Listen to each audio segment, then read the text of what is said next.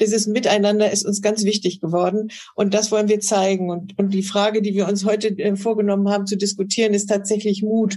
Und wer braucht jetzt den Mut?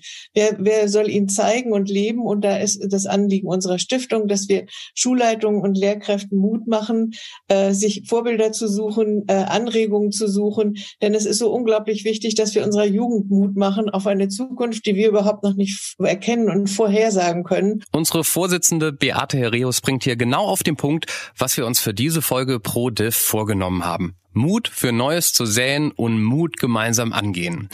Willkommen dazu. Denn nicht jeder von uns ist einfach mit so viel Energie und Tatenkraft ausgestattet, um alleine Veränderungen voranzubringen.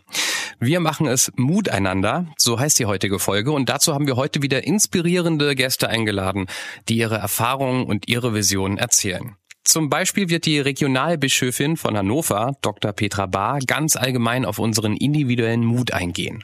Was wir persönlich lernen können, um mehr zu wagen. Das mit dem Mut ist so eine Sache ich glaube nicht, dass man sich selbst ermutigen kann. Man kann sich vor den Spiegel stellen und sagen, heute bist du großartig, heute denkst du dir was ganz Wildes aus. Ich glaube aber, ähm, zum Mut machen können braucht es andere, die etwas in mir sehen, was ich mir selber gar nicht zutraue. Die sagen, Mensch, du schaffst das schon. Trau dich ruhig. Spring. Mach mal was Verrücktes die auch diese kleine Stimme im Ohr zum Schweigen bringt, die sagt, aber du doch nicht, du bist zu klein, zu doof, zu hässlich äh, oder übermorgen machst doch. Und deswegen glaube ich, was wir brauchen, ist eine Kultur der Ermutigung, in der es nicht so sehr um die Frage geht, wie werde ich mutig, sondern wie kann ich andere dazu ermutigen, etwas aus sich herauszukommen, sich etwas zu trauen, was sie vielleicht nur verschämt formulieren. Und das ist für mich übrigens auch ähm, ein ganz zentrales Essential des christlichen Glaubens, diese Vorstellung, dass Gott etwas in mir sieht, was ich in mir selber nicht sehe und mir in etwas vertraut, das mich dazu bringt, bisweilen deutlich über meine Schatten zu springen. Thomas Färber, Schulleiter an der Richtsberg Gesamtschule in Marburg, zeigt, wie mit viel Mut auch zu Pandemiezeiten Schule verändert werden kann. Also wir, wir haben ja alle Schülerinnen und Schüler, die zu Hause keine geeignete Lernumgebung haben, trotz Verbot in die Schule geholt. Das haben wir Corona-konform gemacht. Und äh, das war ganz wichtig. Und wir hatten dann auch viele andere und wir haben ganz niedrigschwellig die Kinder in die, in die Schule gelassen. Und wir haben heute auch noch eine Situation, wo die Kinder, die nicht kommen können, zumindest einmal noch die Woche sich mit Freundinnen, also mit ihr ganz engen Peer und den Klassenlehrerinnen und Klassenlehrern mal treffen. Und ähm, das ist wichtig, das ist wichtig. Sag mal, dieses Lernen und dieses Bulimie-Lernen, das ist eh gut für nix. Aber ähm, dass sie sich einander haben und das, das gelingt uns, glaube ich, ganz gut. Und es gelingt uns auch mit den, mit den Lehrkräften, die sind ja auch einsam. Und ähm, das ist ja auch nicht schön, dieses Homeschooling.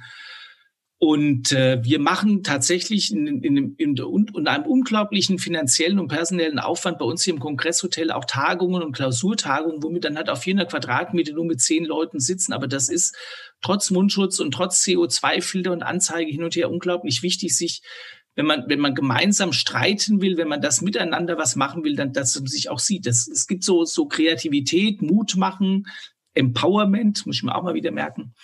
Ähm, das geht nicht digital. Und Diana Kinnert, Politikerin und Beraterin, zeigt uns, wie wichtig ein Miteinander ist.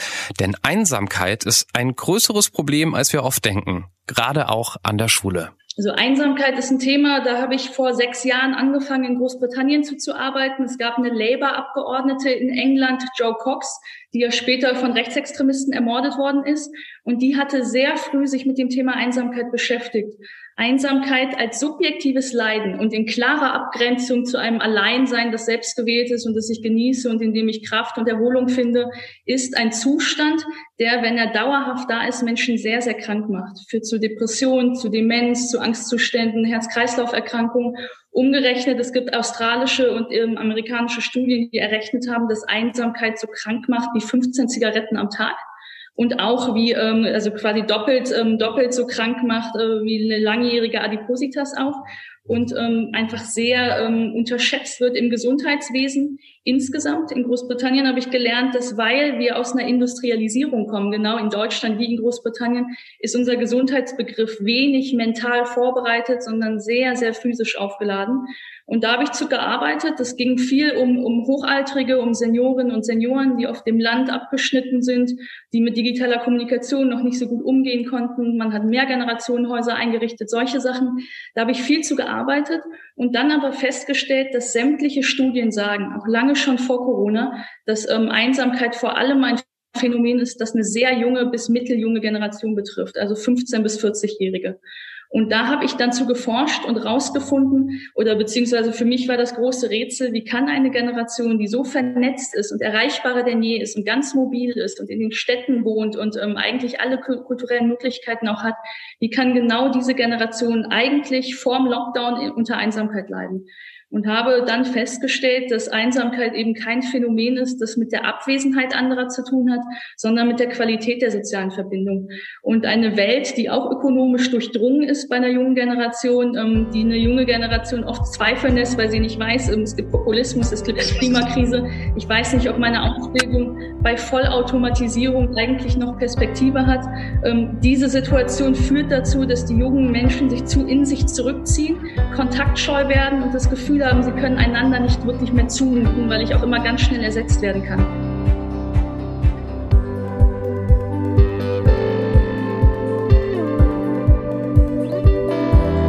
Pro Diversity. Wie wollen wir miteinander leben? Der Podcast der Herius Bildungsstiftung. Wir haben uns alle in den letzten Monaten so viele Gedanken gemacht über das Negative, was die Pandemie uns gebracht hat. Da ist es jetzt auch mal ganz gut, zu Anfang auf das Positive zu schauen. Petra Bahr sieht das genauso. Also in der Pandemie ist ganz viel so gelaufen, dass ähm, junge Leute sich selbst ähm, gefunden haben. Die haben einfach manchmal unter ähm, Beherzigung, manchmal auch vielleicht nicht ganz unter der Beherzigung der Hygieneregeln, ähm, einfach Kontakt zu anderen gesucht. Ähm, und das waren manchmal Pastoren und Pastorinnen, ganz oft aber die Jugendlichen selbst. Ich bin ja in einer sehr ländlichen äh, äh, Region hier in Niedersachsen. Klingt zwar nach Hannover, ist aber ganz viel Dorf. Und da gibt's ja noch nicht mal irgendeinen Ort, wo man sich sonst treffen könnte. Und es ist immer da gut gelaufen, wo junge Leute beschlossen haben, ähm, wir organisieren jetzt was, manchmal auch für andere. Wir, wir merken, wir sind nicht passiv, sondern wir können was. Wir können zur Not für alte Leute einkaufen gehen äh, oder äh, wir können ähm, irgendwas tun, ähm, auch im digitalen Bereich, was anderen hilft. Und über dieses zusammen etwas für andere tun, entsteht dann auch eine ganz innige Gemeinschaft, auch durch dieses gemeinsame Ziel, was man da plötzlich hat, viel besser findet, als wenn man sich nur in einen Kreis setzt ähm, und überlegt, wie geht's mir gerade. Aber es braucht diesen Raum, um auszusprechen, ähm, was gerade passiert. Und ich bin selber Mutter eines Teenagers ähm, und habe deswegen auch diese Perspektive noch und äh, finde schon, ähm, dass es eine der großen Herausforderungen sein wird, wenn wir als versehrte Gesellschaft aus dieser Pandemie wieder rauskommen, dass wir die Kinder und Jugendlichen und auch die Auszubildenden und Studierenden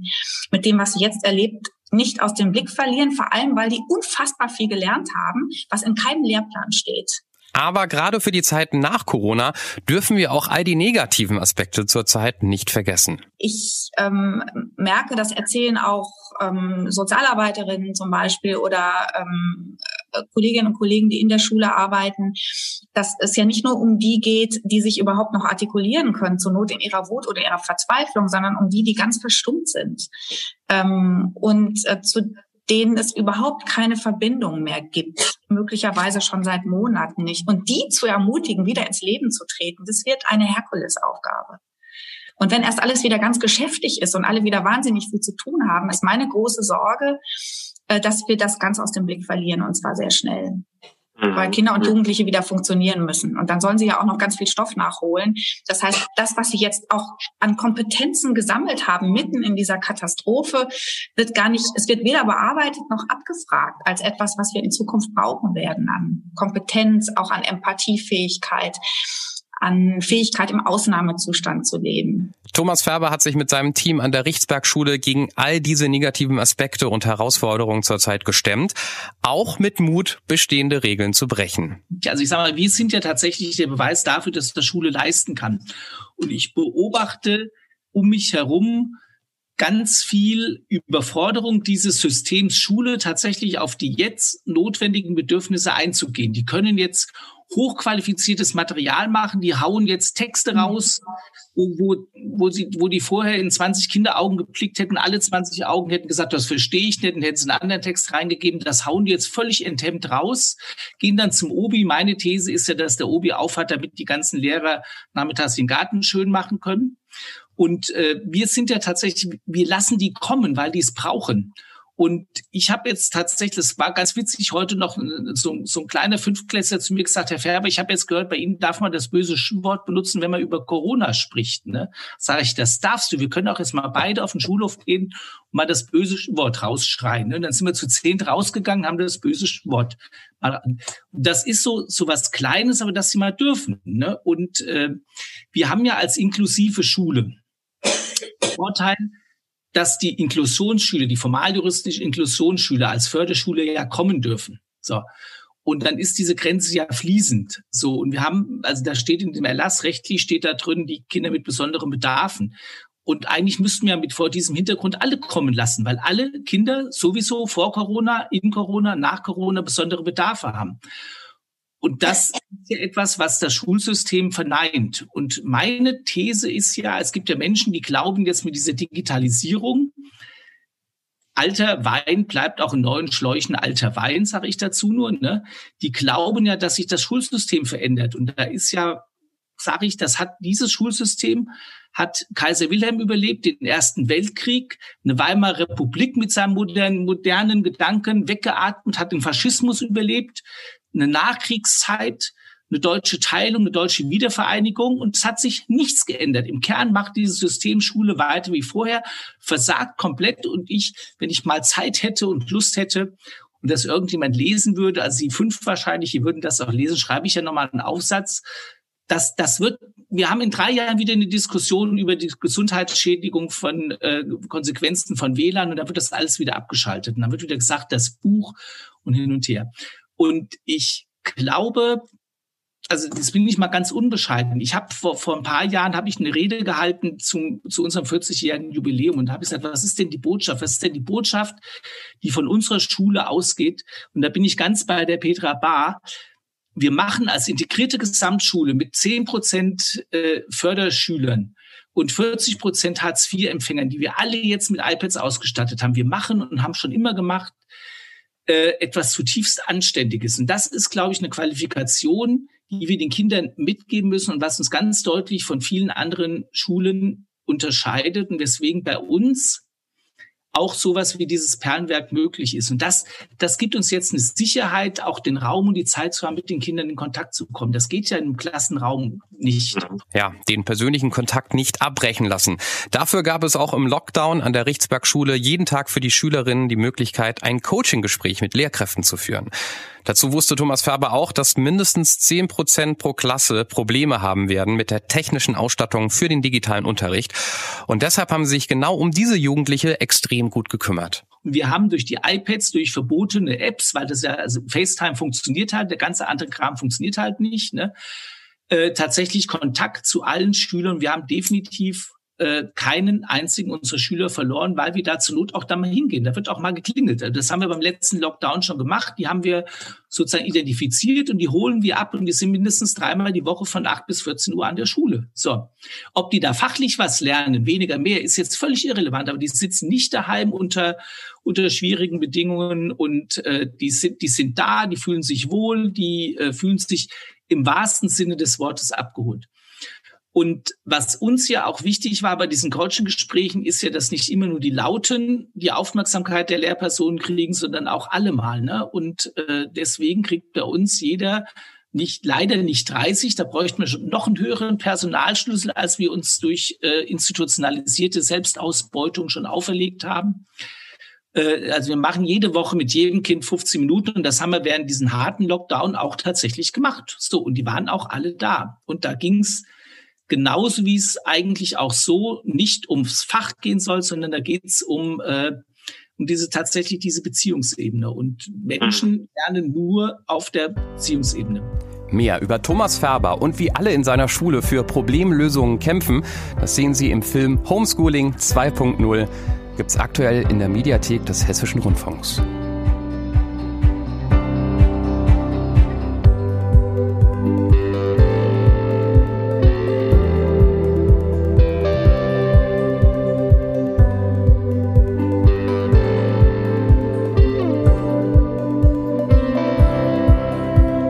Das letzte Buch von Diana Kinnert heißt Die neue Einsamkeit und wie wir sie als Gesellschaft überwinden können. Also, wie packen das dann die Schulen, die noch nicht so weit sind wie im Beispiel von Thomas Färber, diese Einsamkeit zu überwinden? Naja, ich glaube, es braucht eine Augenhöhe und eben dieses Erlaubnis, diese Erlaubnis zum Negativgefühl, damit man in einem Raum sicher auch sich unterhalten kann. Aber ich wollte noch mal eine Ergänzung machen eben zu diesem großen Credo, das ich ja auch immer wieder höre und auch selber trage von, es braucht mehr Räume. Ich glaube, ähm, es ist mit auch eben eine Bedingung der Moderne, dass wir uns zu Tode individualisieren können. Wenn ich einen ganzen Tag lang vor TikTok sitze, dann läuft es ja so, dass ich einen linearen Videostream bekomme, der aber auf Basis meiner Likes ganz personalisiert für meinen Humor und für meine Interessen ausgespielt ist. Und dann ist es schwierig, dass ich mich mit genau ähm, diesem Unterhaltungsfaden mit Freunden unterhalte darüber, was ich gestern gesehen habe, weil sie haben nicht das Gleiche gesehen. Also die Vorstufe davor ist ja schon bei Netflix und in den Mediatheken. Ich kann gucken, wann und was ich will. Aber TikTok ist jetzt nochmal die pervertierte Schiene davon, weil ich einen kompletten Stream bekomme, der nur individuell auf mich errechnet ist. Und am Ende des Tages, glaube ich, hat das was mit einer Zersplitterung in Gesellschaft insgesamt zu tun, mit einem mangelnden Solidaritätsgefühl, weil wir eben diese gemeinsamen Räume gar nicht mehr so richtig haben. Wolfgang Schäuble hat das ja auch Teilöffentlichkeiten genannt. Ähm, Klimaleugner und Corona-Verschwörer sind jetzt nicht mehr nur auf Facebook und Twitter, sondern längst schon in Telegram-Gruppen.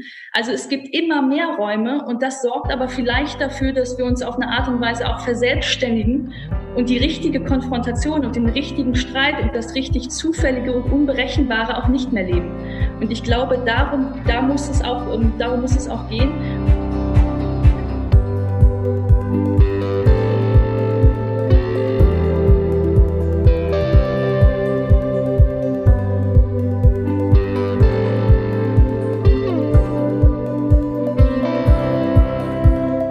Wir haben jetzt viel von Problemen gehört und von ganz neuen Arten, diese anzugehen. Eigentlich müssten wir demnach auch das System Schule nach Corona ganz neu denken. Haben wir auch schon ganz oft hier bei ProDiff von unseren Gästen gehört. Wie das klappen kann und wie realistisch das überhaupt ist, das ist nach wie vor eine spannende Diskussion mit sehr unterschiedlichen Herangehensweisen. Ich habe es ja vorhin schon gesagt, diese Schule, die Schule hat ja alle Krisen der letzten 150 Jahre überlebt und die wird auch die Corona-Krise überlegen. Und ein Indiz davor, wie verrückt das alles ist, dass jetzt sehr ernsthaft diskutiert wird. Es gibt ja diese Tendenz, dieses Unterrichtsfach Glück einzuführen. Und jetzt gibt es irgendwo noch irgendwo das Unterrichtsfach Leben. Und dann denke ich mir, also da, da, da reg ich mich richtig auf. Wie krank ist das denn? Dann habe ich, ich lerne zwölf Stunden 15, 16 Stunden überflüssigen Kram. Also mein Lieblingsbeispiel ist der Zirkel. Die einzigen Menschen, die auf der Welt im Beruf die Zirkel noch brauchen, sind die Mathelehrer. Sonst braucht kein Mensch mehr einen Zirkel. Und dann lernen wir überflüssigen Kram und mittwochs in der dritten Stunde habe ich das Fach Glück dann darf ich mal 45 Minuten glücklich sein, aber nur, wenn ich Hausaufgaben gemacht habe. Und nur, wenn der Lehrer da ist und wenn er gute Laune hat, wenn er vielleicht noch ein bisschen Restalkohol vom, vom Chor abends vorher hat. Also das sind alles so, so im System, also dieses System ist tot. Ich habe mal, es gibt einen ganz tollen Aufsatz von dem Axel Krommer, den müsst ihr hier auch mal einladen. Palliative Didaktik heißt das. Und äh, das, der macht jetzt sozusagen, was wir jetzt machen, ist, jetzt machen wir ein Fach Glück und dann machen wir freitags in der dritten Stunde nochmal Leben oder am besten machen wir es am Freitag in der sechsten Stunde, weil die Kinder ja dazu unkonzentriert sind, Mathe zu machen. Und äh, was ich zu Diana nochmal sagen wollte, der Raum ist ja da. Der Raum ist ja da. Die ganzen Kinder, also bei uns tatsächlich, wir haben kein Problem mit Schulabsenz, weil uns das in Ansätzen gelingt auf Augenhöhe. Und wir zahlen jetzt zum Beispiel 40 unserer Lehrer eine zweijährige Ausbildung zum systemischen Berater. So, das machen wir aus, aus eigenen Mitteln hin und her, damit, damit wir in diese Augenhöhe reinkommen. Und die Kinder sind ja alle da. Es kommen ja die meisten Kinder noch morgens. Und was machen wir mit denen? Wir machen mit denen so wichtig das ist, Goethe, Schiller, Lessing, binomische Formeln. Ich habe mich neulich mal, meine Tochter, die ist jetzt in der 10 an meiner Schule, musste die binomische Formel quadratische Ergänzung machen. Da gucke ich mal im Internet, wozu braucht man das? Nichts. Kein Mensch braucht ihn. Da gibt es ein Mathelehrerforum, da steht dann drin, das muss man mal gemacht haben. Das gehört zum Menschwerden dazu, wie das Lesen von De Bello Gallico im Original. Da denke ich mir, Leute, was für Drogen nehmt ihr denn? Also was glaubt ihr denn, was da draußen los ist? Die sind alle da. Wir machen nichts mit denen. Und an, anstatt da tatsächlich mal den Mut zu haben, tatsächlich als, als gemeinsam als die Großen in diesem System Schule zu sagen, Leute, lasst uns mal Wände rausreißen. Das haben wir tatsächlich gemacht. Und uns ist es gelungen und unsere Erfahrungen mit Wände rausreißen, mit Fächern auflösen, mit Fachstrukturen auflösen, mit weg vom Learning to the Test, soweit das halt so schnell geht, das hat ja keiner von uns gelernt, ne, sind so toll, und das kann ich jetzt nochmal allen, die hier zuhören, Mut machen. Wir haben jetzt nach zwei Jahren in diesem Perlenwerk, das, wir haben ja auch die Domain perlenwerk.de, kann man mal gucken. Nach zwei Jahren Perlenwerk mit allen Höhen und Tiefen, mit sieben Monaten Lockdown und was weiß ich nicht alles, mit, mit Menschen, die in der letzten Sommerferienwoche krank werden und monatelang nicht da sind, ist es uns gemeinsam als Kollegium an dieser Schule gelungen, uns so gegenseitig Mut zu machen, dass wir mit 54 Ja-Stimmen gesagt haben, wir machen das bis zur zehnten Klasse hoch und wir trauen uns dann auch dazu, die nach der zehnten Klasse in ein dreigliedriges Schulsystem zu entlassen, weil die Welt ist ja so, wie sie ist, ne? Wie, so. Und haben nur vier Enthaltungen gehabt und keine einzige Gegenstimme. Und das ist sowas, das hat mir Mut gemacht, das hat uns allen Mut gemacht, in einer geheimen Abstimmung. Also da hätten Menschen sagen können, hier, ich glaube das nicht hin und her, weil wir unter diesen schwierigen Bedingungen gemerkt haben, wie wichtig das für die Kinder ist, einfach Zeit zu haben, für das Wesentliche Zeit zu haben und nicht, was jetzt ja in Schule passiert, gegenseitig Lebenszeiten, Lebenenergie zu verbrennen. Was machen die denn da? Nix. Inhaltlich ist das nichts. Und die Uni Zürich diskutiert jetzt, dass die Menschen zulassen ohne Matura, wie das da in, der Schweiz heißt. So die, die großen Werke, die stellen jetzt schon ein ohne Realschulabschluss. Sie sagen, schick mir mal ein 30 Sekunden Video, ich mach mal einen geilen TikTok oder wie das so, ne? Und dann stellen die die ein. Das ist völlig egal, was die für Schulnoten haben. Und das, wenn das ist in fünf bis zehn Jahren weg, dann kommen die auch nicht mehr, weil es überhaupt keinen Grund mehr gibt, dahin zu gehen. Sie regen mich, ich merke, das riecht mich richtig auf alles, ne? Und Aber Thomas, ich dir jetzt ins Wort, weil ich einfach weiß, ähm, wir, wir machen ja nur diese Schulleiterausbildung und ähm, ich sage dir, wir sind viel mehr vorangekommen in den letzten Jahren. Und ich muss auch sagen, die Kultusministerium arbeiten jetzt eng zusammen. Es ist viel mehr geworden, auch mit den Staatssekretären zu sprechen dort. Es macht echt viel mehr Freude. Ich mache das Ganze nun seit vielen, vielen Jahren und ich mache dir einfach Hoffnung. Ich glaube, man brauchte Zyniker, ähm, damit alle mal wach werden und wir müssen auch die Krise jetzt nutzen, um zu sagen, wir wollen umlenken. Aber ich glaube, der Weg ist frei, etwas Neues zu wagen. Und wir haben gerade in Baden-Württemberg und wir kennen, haben alle Frau Eisenmann erlebt gerade in den letzten Wochen, haben sich wirklich 50 Schulleiterinnen geoutet, dass sie gesagt haben, wir haben uns nicht an die Regeln gehalten. Und es gibt ganz viele, die eben auch sagen, was soll diese Überfrachtung mit dem Stoff?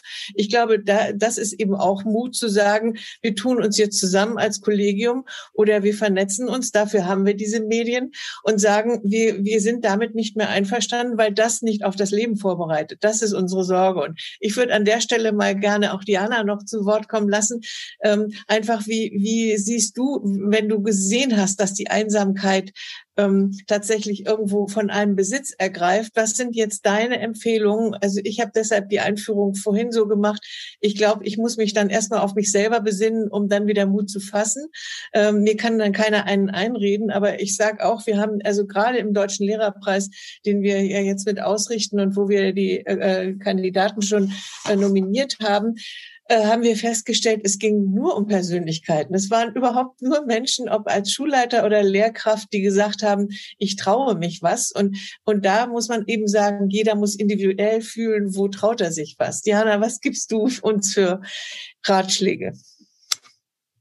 Also diese sehr junge und moderne Einsamkeit hat ja in meinem, in meiner Perspektive wenig damit zu tun, jetzt im Lockdown natürlich schon, aber ansonsten nicht, dass die, dass der soziale Kontakt, also dass diese Begegnung fehlt, sondern für mich ist die Frage, ähm, warum ist die Qualität dieser Beziehung nicht so, dass Menschen damit zufrieden sind? Also warum haben sie trotzdem ein subjektives Leiden, obwohl sie ja scheinbar hunderte Follower und Likes und Freunde haben?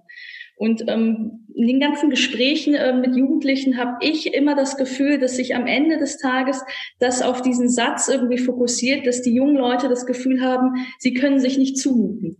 Ähm, sie sagen, wenn sie ein Problem haben und sie wollen sich bei ihren Freunden melden, haben sie das Gefühl, naja, dann irgendwie werde ich halt ausgetauscht, weil ich mache zu viel Stress im Freundeskreis. Dann wollen meine Freunde lieber mit jemandem anderen abends rumhängen als mit mir, weil ich weine und traurig bin. Die sehen in den sozialen Netzwerken, dass alles in Pastellfarben erfolgreicher, luxuriöser, schöner ist. Die morphen sich mit irgendwelchen Filtern Gesichter, die gar nicht mehr menschlich aussehen und ich glaube, dass da, ähm, ich habe jetzt mit mehreren Projektgruppen gesprochen, die haben sich selber Themen gegeben. Und da war das Thema dann auch nicht binomische Formeln, sondern die haben sich das Thema Perfektionismus und ähm, soziale Netzwerke gegeben, weil die das beschäftigt. Weil da Peer-Gruppen entstehen, weil sie da das Gefühl haben, da wird Druck auf einen ausgeübt. Und am Ende des Tages glaube ich schon, dass auch das, was eine Glaubensbotschaft ist, nämlich sich zumuten zu dürfen, auch Ausdruck von der Eigenliebe ist und sich darüber erstmal ganz ehrlich auszutauschen. Die Leute sitzen ja sehr personalisiert, isoliert, individualisiert vor ihrem Smartphone und haben das Gefühl, das, was ich da erlebe, erlebt nur ich so. Und ähm, zu wissen, dass Einsamkeit eben so deswegen auch so ein perfides Phänomen ist, weil man auf einmal nicht eine ganze Arbeiterschaft hat, die das Gefühl hat, uns geht's allen schlecht, wir gehen gemeinsam auf die Straße, sondern das perfide daran ist ja, dass die Einsamen in dem Gefühl, dass sie einsam sind, eben auch einsam sind. Also sie mhm. verstehen gar nicht, dass es anderen genauso gehen könnte. Und genau diese modernen Druckmechanismen, gerade auch durch Digitalität zu verstehen, ist, glaube ich, ganz wichtig. Ich habe vor zwei Jahren mal mit einer skandinavischen Lernplattform zusammen zusammengearbeitet. Da ging es auch darum, wie man eben Lernvideos und Online-Prüfungsfragen und so weiter macht. Wir sind dann verschiedene Kultusministerien gegangen, hatten da Pilotschulen und wir hatten sehr engagierte Schulleiter, sehr engagierte Lehrer. Ähm, die Finanzen waren auch alle da. Die Länder haben das irgendwie fast alle bewilligt. Ähm, die Kinder hatten auch richtig Lust drauf. Also alles war da. Aber die Eltern hatten das Gefühl, weil sie diese Lernplattform nicht kennen und weil sie diese digitalen Tools nicht kennen, dass da vielleicht was mit dem Datenschutz nicht in Ordnung ist und haben quasi am Ende des Tages diese kleine formale Unterschrift, wo wir dachten, dafür müssen wir gar keine Vorarbeit leisten, haben sie nicht abgegeben. Und dann ist das ganze Projekt gescheitert. Und deswegen wollte ich eben nochmal die Aussage von Frau Wolters aufgreifen. Das ist gerade, glaube ich, wichtig, auch bei moderner Unterrichtsgestaltung und eben bei dem modernen Scouting, welche Themen jetzt wirklich zählen und welche Kompetenzen Nutzen wirklich zählen, eben die Erziehungsberechtigten und die Elternhäuser und sowas mitzudenken. Und da denken wir, glaube ich, auch ganz oft über Digitalisierung nach, aber viel zu selten über Digitalität. Und das ist eben auch diese eine Seite von Einsamkeit, wo es nicht darum geht, dass es digitale Räume gibt und da können wir uns noch zusätzlich treffen. Also es ist eine Möglichkeit, sondern die Digitalität davon, diese kulturelle Seite macht was mit mir, dass ich eventuell das Gefühl habe, ich reiche nicht und das, was ich bin, ist so voller Defizite und Makel und Probleme und deswegen mute ich mich anderen nicht zu und ziehe mich lieber in mich selbst zurück. Das mhm. heißt, ich glaube schon, Anti-Einsamkeit funktioniert dann, wenn ich aus mir heraus mich so gerne habe und weiß, ähm, ich mute mich dir sehr gerne zu und begegne dir gerne und ähm, suche gerne den Kontakt zu dir. Aber wenn kleine ähm, junge Menschen Angst davor haben, dann tun sie das eben nicht. Ja. Dazu bräuchte ja. es aber eine Kultur, in der Kinder und Jugendliche von Anfang an lernen, dass Menschsein mehr ist als Perfektion, vielleicht sogar was ganz anderes als Perfektion. Ähm, und ich glaube schon, dass die Schule leider dazu auch einen Beitrag liefert und nicht nur Instagram und TikTok, dass ähm, Kinder das Gefühl haben, ich muss performen und zwar von Anfang an. Das ganz bestimmt. Also ich glaube, wir, wir sollten äh, das nochmal vertiefen, weil, also wenn du sagst, das, Diana, wir müssen das haben, aber wie kommt man da selber zu sich? Wenn man sich so fühlt, dann ist dieser Zugang. Und ich glaube, da sind wir aber dann bei Petra. Das ist tatsächlich, und das ergeben die, die Auswertungen dieses, äh, der Bewerbung des Deutschen Lehrerpreises, dass es oft an den Lehrkräften liegt. Und da sind wir dann wieder bei Thomas, der sagt, ähm, der, die Lehrkraft muss sich Zeit für diesen jungen Menschen nehmen, denn das ist der beste Zugang. Da, da müssen sie alle hin. Äh, bei den anderen können sie alle irgendwo auswischen. Und, und das ist, glaube ich, so wichtig, dass diese Botschaft irgendwo auch in den Ministerien ähm, so nicht nur verstanden wird, sondern dass sie sich auch trauen, dass es um diese Vorbereitung von jungen Menschen geht. Und wie man da aber noch mehr Hand in Hand, also Diana mit deinen Erkenntnissen und Petra mit deinen, äh, dann sagt, wie komme ich an diese Menschen dran, dass sie diese Erkenntnis haben mhm. und sagen, ich öffne mich erstmal. Mir gibt Mut der Eindruck, dass es doch viele gibt, die sagen, Dinge können auch anders werden, die den Möglichkeitssinn nicht verloren haben. Nicht nur in dieser Krise nicht, sondern insgesamt. Und das geht aber nur, indem man die, die äh, Lust haben, was anders zu machen, unterstützt und ihnen nicht ständig Steine in den Weg legt. Denn das ist ja das auch, was viele tolle Lehrer und Lehrerinnen erzählen, die dann irgendwann nach zehn Jahren ermutigt aufgeben. Nicht, weil sie nicht großartige Persönlichkeiten wären, sondern weil sie sich alleingelassen fühlen, ähm, mit ihrer Liebe zu dem Beruf und zu den Kindern und Jugendlichen, die sie da treffen. Und deswegen macht mir immer alles Hoffnung, wo sich Leute verbünden auf so eine trotzige Weise ähm, und dann daraus auch politische, auch bildungspolitische etwa Konsequenzen ziehen. Und mir macht auch Mut, ähm, dass ich sehe, dass eine Generation von Lehrern und Lehrerinnen, jetzt auch ähm, Religionslehrern und Religionslehrerinnen, nochmal wieder ein ganz anderes Selbstverständnis von einer Schule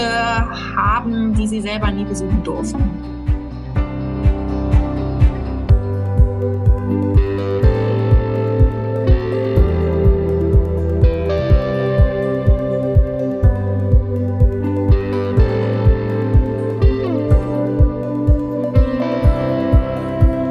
Zurzeit, gerade jetzt in der Pandemie, haben wir keine Zeit. Wir müssen uns jetzt um die Kinder kümmern, die unter den jetzigen Umständen zu den Verlierern gehören.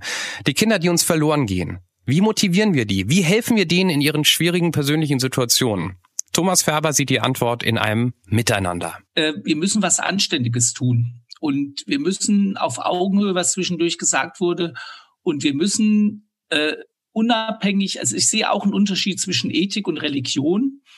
Und wir machen so ganz kleine praktische Dinge. Wir machen in der bis zur siebten Klasse machen wir einen konfessionsübergreifenden Religionsunterricht. Wir machen aber noch irgendwie sowas wie Religionsunterricht und nicht Ethik.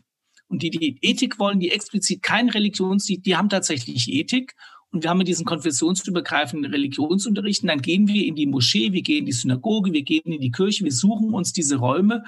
Und wir haben uns eine Struktur geschaffen, wo das dann auch tatsächlich möglich ist. Und ich sag mal, wenn man mit einer eine, eine, eine gemischten Gruppe von Fünfklässlern eine halbe Stunde in die Elisabethkirche läuft, gemeinsam, ne? und dann anschließend in die Synagoge geht und alle sagen, boah, ist das ein alles altes, tolles jüdisches Gebäude. Das sieht auch tatsächlich alt und jüdisch aus von der Tradition her, ist aber von 1927 für die äh, DAK damals gebaut worden. Das war alles ein Jugendstilgebäude. Ne? Das passt alles prima dahin. Und dann gehen wir in die neu errichtete Moschee, das ist was ganz anderes. Das sind Räume und dann, dann kommen die Kinder gern. Das hat was auf Augen rausgehen aus der Schule raus, aus diesem, diesen, diesem Kasernengefüge da in Reihen sitzen und hin und her. Und das ist völlig egal, ob die, solange die schon sitzen müssen. Kinder wollen nicht sitzen. Die, sind, die, die Kinder sind nicht zum Sitzen gemacht. Mhm.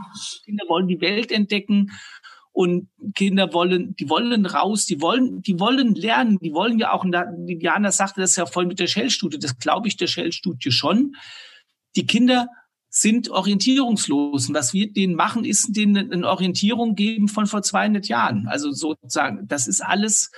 Und da müssen wir, und das gelingt, und da muss, da ist es Aufgabe von Leitungen, da ist es Aufgabe von den Staatssekretären von oben bis unten tatsächlich zu sagen, Leute, macht das. Das ist das wirklich Wichtige. Und wir arbeiten zum Beispiel ganz offensiv und ganz eng mit den Kinderhäusern zusammen wir haben Sozialpädagogen eingestellt durch so Restmittel, durch so Tricks durch die Hintertür und die sind formaljuristisch an der äh, bei uns in der, in der Gemeinweseneinrichtung beschäftigen. Die machen bei uns aber in Anführungsstrichen Unterricht. Das wissen die Kinder gar nicht. Die wissen nicht, ist das ein Gymnasiallehrer, ist das ein Förderschullehrer, ist das ein Sozialpädagoge, ist das, wir haben so sogenannte Schulbegleiter, nennt sich das, das sind Erzieherinnen und das, was uns vereint, ist tatsächlich der, der, der Wille, der unabdingbare Wille, Kinder, die von zu Hause eben keine Unterstützung kriegen. Und das sind, werden immer mehr. Nicht nur, das ist in der Provinz, auf dem Dorf inzwischen genauso. Mhm. Ähm, weil alles auseinanderbricht. Und hier sind sie noch denen zu sagen, wir gemeinsam, wir bringen euch, wir nehmen euch an die Hand. Geht nicht, das geht nicht, indem ich einen Tag von Kindern die überfordert, orientierungslos in TikTok sich nicht outen dürfen und was weiß ich nicht, die nicht, noch nicht mal, wie du sagst, noch nicht mal Einsamkeit dürfen, wenn ich die jetzt in Fächer und in 45 Minuten Takt einteile. Das kann nicht funktionieren. Das sehen wir alle wieder und da müssen wir aus. Da müssen wir raus. Und es kann, egal was Schule abschafft, welche Wand, welche, welches Thema eingerissen wird, es kann nur besser werden, weil Schule kann nicht mehr schlechter werden, als sie jetzt ist. Diana Kindert sieht das ganz genauso und erinnert daran, dass ein Miteinander auch immer ein Miteinander mit den Schülerinnen sein muss. teile ja Thomas Färbers Diagnose, dass sich sehr viel verändern muss, weil auch die Welt und ihre Anforderungen irgendwie in der Gesellschaft und auch im Erwerbsleben sich ganz schnell verändert. Und deswegen glaube ich, das, was wir brauchen, sind viel mehr partizipative Prozesse, wo sämtliche Beteiligten sehr gemeinsam und reformfähig neu arbeiten. Ich glaube, die Zeit, wo man mit einer Schablone etwas aus den vergangenen Jahrzehnten einfach nur wiederholt oder linear fortschreibt, die sind eigentlich vorbei. Und ich ich würde mir grundsätzlich wünschen, wenn auch in solchen Gesprächen ich da nicht immer die jüngste Person sind, sondern ich vielleicht irgendwie das Durchschnittsalter repräsentiere. Ähm, wir haben ganz viel jetzt über Kinder, Jugendliche, Schüler, Schüler, äh, Schülerinnen gesprochen. Ähm, keine, ich habe jetzt noch nicht Fragen von oder Vorschläge von vielen Lehramtsstudierenden gehört, die vielleicht auch gerade in so einer Runde viel beizutragen hätten. Ähm, ich glaube, dass man, wenn man fragt, wie können wir denn Kinder einfangen, wie können wir Beziehungen gestalten mit Kindern, dann ist es eben sehr, sehr wichtig, dass das nicht nur eine Antwort ist, die von 100 Prozent erwachsener Seite beantwortet wird, sondern eben genauso mit 50 Prozent von Kinderseite genauso. Und ich würde mir wünschen, dass in fünf Jahren in so einer Runde ähm, die Hälfte der Teilnehmenden ähm, jünger ist als ich. Ein ganz wichtiger Punkt, auch für uns bei der Herios Bildungsstiftung. Deshalb haben wir auch immer bei den bisherigen Pro-Diff-Folgen immer wieder Schülerinnen eingeladen, um uns ihre Sichtweisen auf die Probleme darzulegen, um mit ihnen gemeinsam zu diskutieren.